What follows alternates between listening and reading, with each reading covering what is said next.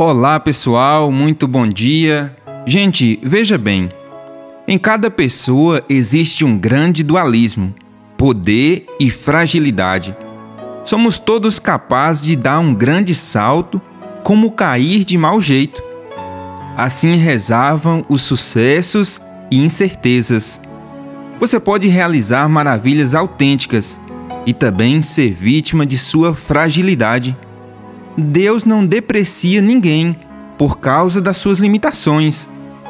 Ele confia a cada um a missão de ser cooperador em sua grande obra e apenas quer que tenhamos fé. Gente, é da vontade de Deus dar boas coisas a todos. Te desejo um abençoado dia, paz e bem.